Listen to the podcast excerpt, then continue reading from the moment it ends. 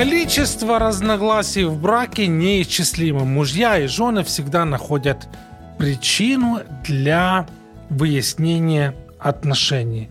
Но есть то, что может заставить задуматься о кардинальных, серьезных изменениях. И сегодня поговорим о желании кого-то из супругов уехать, жить далеко. Это семейный подкаст «Важные мелочи». И сегодня у нас в гостях Евгений Гольцов. Вау! Музыкант, муж одной жены, замечательный а, папа уже взрослых а, детей, ну и просто замечательный человек. Еще и радиоведущий. Жень, когда у тебя появились вот первые мысли о том, чтобы уехать? Я думаю, что это еще было в советские времена, потому что когда смотришь американские фильмы, то у тебя возникают разные Золото желания. Маккены, там про ковбойцев, индейцев, кому ага, там еще. Ага. Когда смотришь, когда читаешь э, Вестерны про золотую лихорадку, Джек Лондон, Возникают такие Там, желания. Понимаешь, вот просто ты понимаешь, что есть другой мир. Ага. И этот другой мир, он вообще вот... Я у тебя... Не я можешь его себе представить. Слышишь, я у тебя собирался спросить, был ли ты женат в это время, понимаю нет, уже, что нет.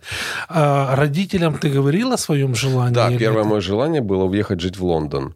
Ага. Я э, мечтал поехать туда учиться, но в 91 году, когда мне прислали приглашение ехать на учебу в Королевский музыкальный колледж, там был такой прайс-лист. Э, И ты увидел цену? По- по- по-моему, 7 тысяч фунтов в год, что-то такое. Ну, какие в конце 80-х или в начале, в 90-м да, году э, никаких возможностей не было, поэтому я уехал служить в армию. Ага, то есть... С этого началось. Такой, хотел, хотел в Лондон, ушел в армию, да? Да, да? Ну, а вот когда вот, ну, я не знаю, когда вот э, родители твои слышали о твоем желании, там мама не плакала, она не пыталась... Нет, мама не плакала, она понимала, что 7 тысяч фунтов стерлингов нет, поэтому даже в год. Ага. Но армия у меня была такая, что я объездил пол Европы. Ага. Поэтому, когда, э, будучи солдатом, гуляешь по Парижу или по пригородам Амстердама, то тоже формируются определенные желания. Тем более тогда я еще был не женат.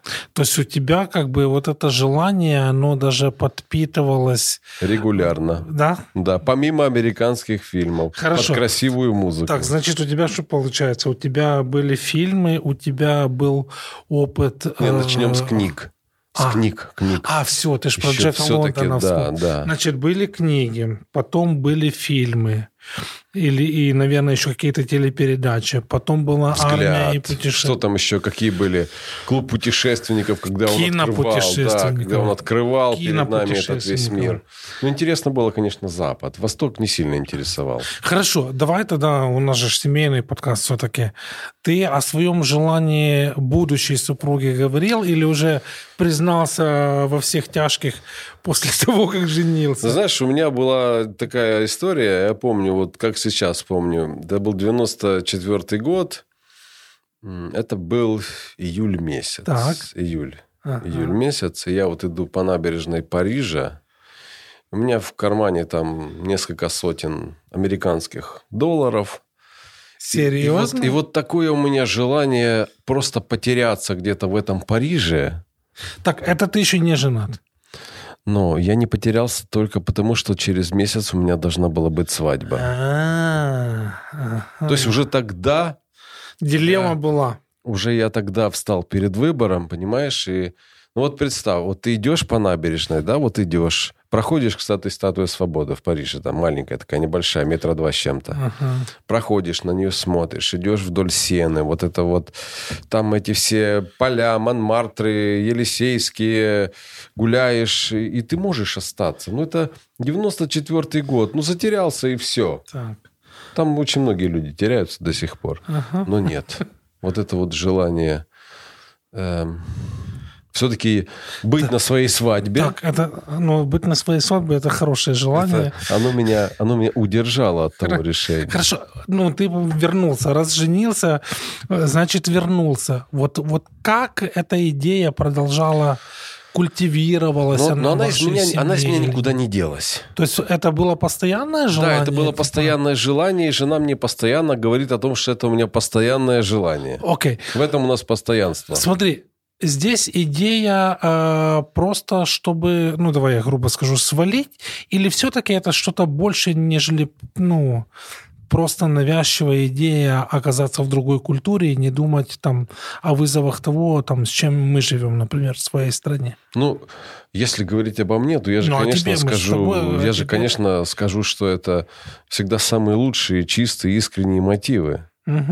Ш- Какие они на самом деле, это надо разобраться, но тем не менее, когда ты это видишь, когда ты эм, в этом, ну, скажем, это подпитывается, но к тому времени я уже четко понимал, что в Европу я не хочу. Вот так вот. Да. Потому что Европа... э, не хочу Так, аку- ни- ничего аккуратно, плохого аккура- аккуратно, ни о ком сказать. чтобы мы не потеряли наших но, подписчиков. но Европе. э, Европа подразумевает определенную принадлежность к э, титульной нации, Ага. проживание в Европе. Так. Плюс, э, ну, языки тоже довольно Так с языками сейчас уже. Ну, тем не менее. нормально. Ну и потом практически отсутствие э, во всех европейских странах иммиграционной политики, которая Мгм. тебя просто внедряет в жизнь общества Которая помогает те- тебе тебя лично интегрироваться. удовлетворяла. Да. Мгм. А вот как ты знаешь, вот один раз я помню, вот я выезжал из гаража, и так у меня глаза так поднялись к небу. Вот я, я это помню, это было больше десяти лет назад. Я помню. И так мечтательно говорю, Господи, так хотелось бы в Канаду попасть. Так. Не знаю, может, Начинается. может, он тогда Ага. Услышал. Так, так. Ну, но через, наверное, год я уже был в Канаде. Причем я хотел помочь другому человеку там обустроиться. Списался с одной организацией, Ага. а в итоге тот человек остался жить в другой стране, а Да-да. меня туда А, пригласили. а ты переехал в А Канаду. я переехал в Канаду. Все с тобой понятно. А, давай все-таки мне интересно, каким образом вот в этом процессе участвовала твоя замечательная жена. Вот все-таки момент с навязчивой идеей. Кстати, можно сказать, это была навязчивая идея или Я- не я- ты знаешь, идея? я пытался от нее отвязаться, от этой Но она идеи. тебя не отпускала. Но она меня не отпускала. А поскольку я... И жена не отпускала. Я в этом идея убедился, не отпускала, и жена это- не отпускала. э, она распространялась на всех. И в один прекрасный момент ну, мне пришло приглашение. Мы тебя приглашаем. Мгм. Приезжай к нам в Работать, Канаду. да? Ну, Так. пока в гости. Ага. И я месяц, я месяц, может, даже больше, но месяц точно, я думал, надо ли мне это? Я здесь занят, у меня всего хватает. Так, а ты ж хотел, как, ну, как ты мог еще думать? А, Я надеюсь, жена тебя заставляла думать об этом или что-то Нет, другое? нет, это все-таки были какие-то внутренние размышления, потому что где-то подсознательно я понимал, что если я сделаю этот шаг, то это будет не просто там шаг один туда, один шаг Ага. назад. Это будет что-то уже такое, то, что может изменить многие вещи в моей жизни. И, в общем-то, так и произошло. И, понимаешь, когда ни разу не будучи в Канаде до этого, ты получаешь возможность э, не просто визитерской визы, а Мгм. находиться на, там на более Продолжительный период времени? Э, период времени. Ты имеешь право там получать э, вознаграждение за свой труд. То есть тебе, мне дали совсем другую визу. Мне дали визу, которая даже позволяет там, ну, скажем так, вести, про- проводить мастер-классы, там, получать вознаграждение за То свой есть труд ты официально. мог, мог там э, профессиональной своей Да, деятельностью да, да. заниматься? Да. И вот тогда уже, когда я реально увидел этот другой мир, Мгм. ну, знаешь, мне он зашел. Конечно, зашел. Мне он зашел и э, зашел по простым вещам. Я его понимаю. Я его понимаю. Вот эти простые правила, э, по которым можно строить свою какую-то стратегию. Так, друзья, всем нашим подписчикам из Канады э, ждем от вас э, лайков. Наш сегодняшний гость так хорошо признался ненавязчиво в своей любви к Канаде. Вот, и это понятно.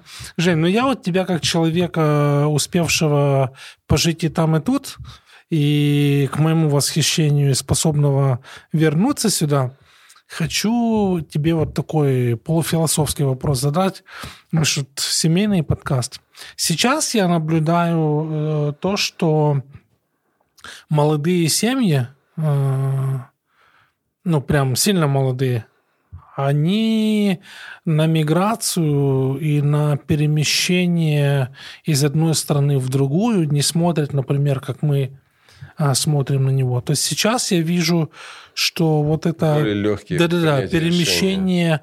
по миру, оно стало ну, весьма таким простым. Вот из э, твоего э, опыта, как тебе ну, вот, мысль о том, что раз Бог нам позволил вот разди- родиться здесь, вот это наша типа миссия, там, которую нам стоит реализовывать и так далее. Как ты вот относишься вообще, в принципе, к настроениям, а, ну вот я же говорю, особенно молодых семей, которые легко там, сегодня они едут а, туда, завтра они едут, ну, сегодня-завтра я там утрирую, но промежутки времени проживания в разных странах, они, ну, довольно-таки непродолжительные.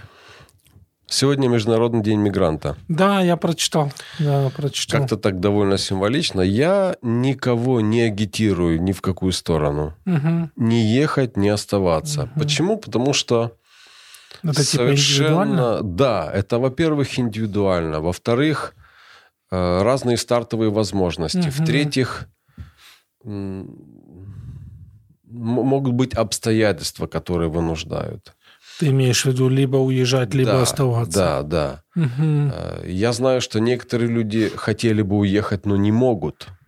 По разным причинам. А некоторые угу. люди могут уехать, но не хотят. Угу. А иногда это бывает в одной семье. Угу. Когда один может, но не хочет, угу. а второй и хочет уехать, но не может. Он понимает, что если он уедет, он будет сам. Или, э, допустим, там член семьи, там жена, муж – не хочет. Но кто-то mm-hmm. один должен быть паровозиком в этом вопросе. Mm-hmm. Кто-то один. Причем тот, который здесь умеет быть паровозиком, он mm-hmm. и должен быть паровозиком. Mm-hmm. Понимаешь, не обязательно, что это был там голова семьи. Я знаю очень немало ситуаций, когда жена э, имеет возможность э, uh-huh. просто пройти, uh-huh. пройти этот курс, э, допустим, иммиграционного ну, э, процесса. Uh-huh пройти этот процесс, а муж не идет паровозиком. Это не значит, что он ничего не делает. Он там приезжает, он находит себе место, он внедряется, интегрируется в общество, он работает, особенно если у него руки из правильного места угу. растут. Э, конечно, очень важно Если знание... из неправильного, это ноги, да? Да, если из неправильного, да.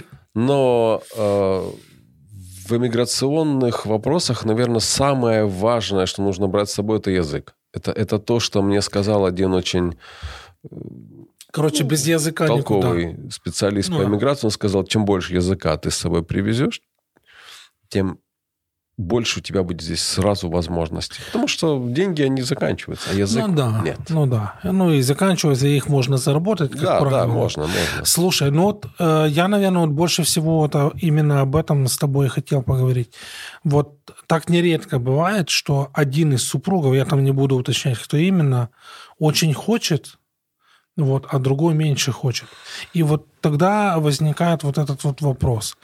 А, и, и, как правило, это люди, которые не собираются там, ну, в большинстве случаев, про такие хотелось бы говорить, не собираются разрывать там свои отношения. Вот как быть в такой ситуации? Тому, кто хочет мотивировать, там, продавливать, особенно там, ну, я не знаю, мне кажется, часто бывает такое, если ты там, давай скажем так, одержим какой-то идеей, и она тобой драйвит, вот, то тебе хочется ее максимально как бы продавить. Стоит вот в этом вопросе или не стоит? Вот как ты Видишь, думаешь? вопрос э, семейных отношений, на мой взгляд, он очень важен. Угу. И когда вот встает вопрос э, Ехать. семья или страна, угу. тут каждый выбирает из своих ценностей. Угу. Я бы все-таки выбирал семью, потому что это постоянная величина. Uh-huh. Страна может меняться. Uh-huh. Ну, в моем понимании, это, это, это именно так. И я, знаешь, э, понимаю, что э, когда вместе есть это желание у обоих, то как-то и трудности э, распределяются более равномерно, mm-hmm. и как-то один подбадривает другого и поддерживает. Когда один э, хочет, Продавил. второй нет, mm-hmm. да, то это уже как с грузом каким-то ты туда едешь, mm-hmm. который тебе постоянно дает о себе знать mm-hmm. в любой ситуации. А это сложно. Действительно, начинать жизнь с нуля, даже когда ты молодой, но молодой проще. Если тут в 20 начинать или там, э, тут ты еще ничего не имеешь, родители что-то там, может, чем-то помогут. И там. Ты, ты стартуешь, а когда тебе уже за 30, за 40, а я знаю и за 50, угу. и начинают люди. И тоже с нуля. И тоже с нуля. Да, и, ну и вот тут тогда возникает вот этот момент. То есть если ты говоришь, что все-таки семья важнее, чем страна, то тогда если человек, ну я не скажу там против своей воли, но с большим нежеланием едет э, за другим супругом исключительно из-за желания сохранить семью, то я правильно тебя слышу, что рано или поздно возникнут вот какие-то... Так семьи распадаются. Mm-hmm. Иммиграция очень четко эти моменты оголяет. Mm-hmm. Оголяет, и там очень много семей не выдерживают вот этих вот сложностей. Mm-hmm. А учитывая то, что какие-то нарушаются правильные взаимоотношения или вообще взаимоотношения нарушаются. Ну, обстоятельства, во-первых, другие, культура, да, другой да. язык. Многие, наоборот, э, объединяются и становятся намного ближе друг к другу. Потом, ну, так вот по-честному, если муж и жена доверяют друг другу, угу. то, то если подходить к этому умом трезвым, холодным, взвесить все за и против, и плюсов больше, то почему бы не попробовать? В конце концов, сегодня это сел на самолет и улетел или прилетел. Mm-hmm. Это уже не так сложно, как было раньше, когда mm-hmm. уезжали на всю жизнь. Я общался с людьми, э, я не знаю, по-моему, она пра-пра какая-то там внучка uh-huh.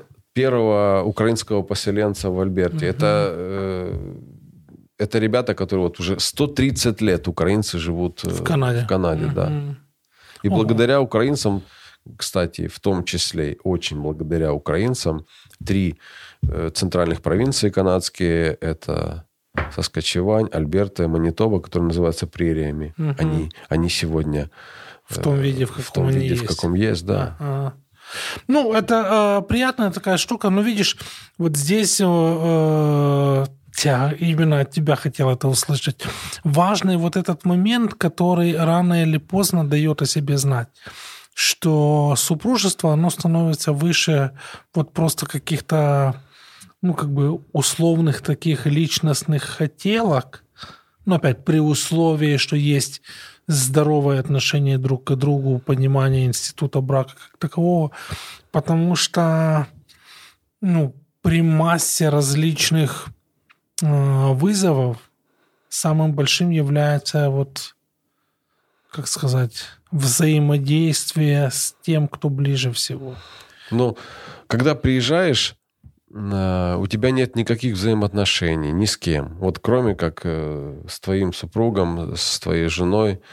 И mm-hmm. ты, конечно, ищешь контакты, mm-hmm. ищешь какие-то возможности для общения. Возможности там Э, достаточно, но меньше, чем здесь, в, твоей, в твоем привычном, э, так скажем. Ну и это ты, наверное, образе. сейчас не только про Канаду говоришь. Не только, нет, абсолютно. Э, ты ищешь людей, с которыми ты можешь общаться на, на одном языке. Mm-hmm. Это однозначно. Mm-hmm. Поскольку там их меньше, у тебя тоже уже включаются какие-то механизмы избирательности. То есть ты уже не с каждым можешь общаться. Uh-huh. Ты уже...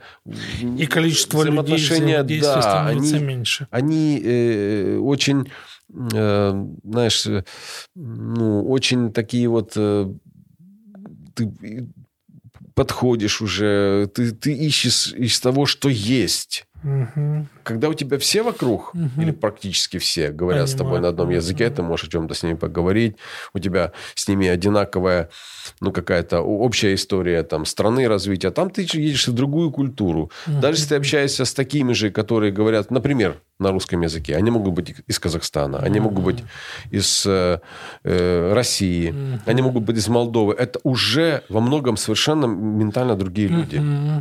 Даже если говорят на одном языке. Да, а, е- а если ты еще помимо этого хочешь все-таки иметь каких-то более близких друзей, да, это возможно, это реально. Слушай, давай я у тебя под занавес вот спрошу еще одну такую штуку. А, немножко экстремальная, но наверняка даже в твоем опыте были какие-то такие, говорят сейчас, кейсы, да, или людей, которых ты знал. Есть один очень хочет, а второй вот прям очень активно противостоит этому. Что можно посоветовать вот таким супругам? Потому что я лично знаю несколько э, таких пар, где у одного прям навязчивая идея во что бы то ни стало э, уехать, э, другая страна, культура, э, ну, по крайней мере, декларирование э, о готовности терпеть любые лишения, только бы там, но я хочу тебя забрать с собой. А другой говорит, не-не-не, только здесь, там э, мы здесь встретились, поженились, ну, там, родили, не родили детей, это там э, дело третье. Ш- Как быть в такой ситуации? Как, ну, отреагировать? Я знаю, ты же сегодня сказал, ты там не готов давать советы, у всех там свои обстоятельства. Но если попробовать вот такой, знаешь, усредненный э, мудрый совет видавшего вида человека. Ну, мне кажется, вот в данной ситуации один человек просто боится, а второй человек абсолютно э, не представляет, с чем он там может столкнуться. Это ты о том, кто типа рвется. Да. Ага. Тут вопрос очень э, важно поставить таким образом, что тот, кто рвется, готов предложить там, тому, кто боится. Я, я бы исходил из этого. Мгм. Только реально. И тут, и тут опять мы все сводим к тому, что должна быть вот эта вот э, коммуникация, общение именно между супругами. Потому что я понимаю, да, что, ну, как ты сказал, что когда люди оказываются там, по большому счету, они самые-самые близкие. Если один из них Да. лишен вот этой минимальной стабильности. Тут, кстати, еще тоже вопрос вот этой стабильности имеет значение, что, ну, что на поверку оказывается более значимым, когда люди уезжают. И, скорее всего, вот я сейчас говорю и думаю о том, что если не налажено вот это взаимодействие, если нету открытого доверительного общения, скорее всего, ну, это вопрос времени, когда эти вызовы или траблы, мы говорим, да, они начнутся. С одной стороны, не стоит бояться чего-то попробовать, если у тебя есть реальная возможность попробовать. Мгм. Почему бы и нет? С другой стороны, эм, нужно пробовать так, чтобы была возможность, допустим, сделать шаг назад, чтобы ты не погряз там в каких-то обязательствах перед кем-то. То есть все-таки вот ваши Бэк- взаимные обязательства друг быть. перед другом, Мгм. они, мне кажется, должны быть в приоритете. И э, тут надо исходить из реалий. Мгм. Тех реалий, которые первый готов предложить второму, Мгм. но которые он сам реально должен понимать. Быть готовым столкнуться с тем, чего он не ожидает. Вот они такие мудрые вещи от э, мудрого человека, повидавшего мир, повидавшего э, жизнь, любящего свою жену, любящего своих детей. И когда-нибудь, наверное, способного полюбить своих будущих э, внуков, э, муж одной жены, папа, музыкант, радиоведущий, просто потрясающий человек Евгений Кольцов. И важные мелочи. Друзья, не бойтесь э, экспериментировать, не бойтесь э, делать шаг навстречу, но помните о том, что бэкап, он э, важен, и готовность отдать или предложить своему супругу то, в чем он больше всего является, все равно является, скажем, приоритетной, важной. А, согласны, не согласны, напишите в комментариях, подпишитесь на наш канал, нажмите, нажмите колокольчик, чтобы не пропустить обновления. Ну, а тем, кто слушает нас а, на любой подкаст-платформе, будем благодарны за комментарии там, где вы нас слушаете. И до новых встреч. Женя, спасибо. Круто.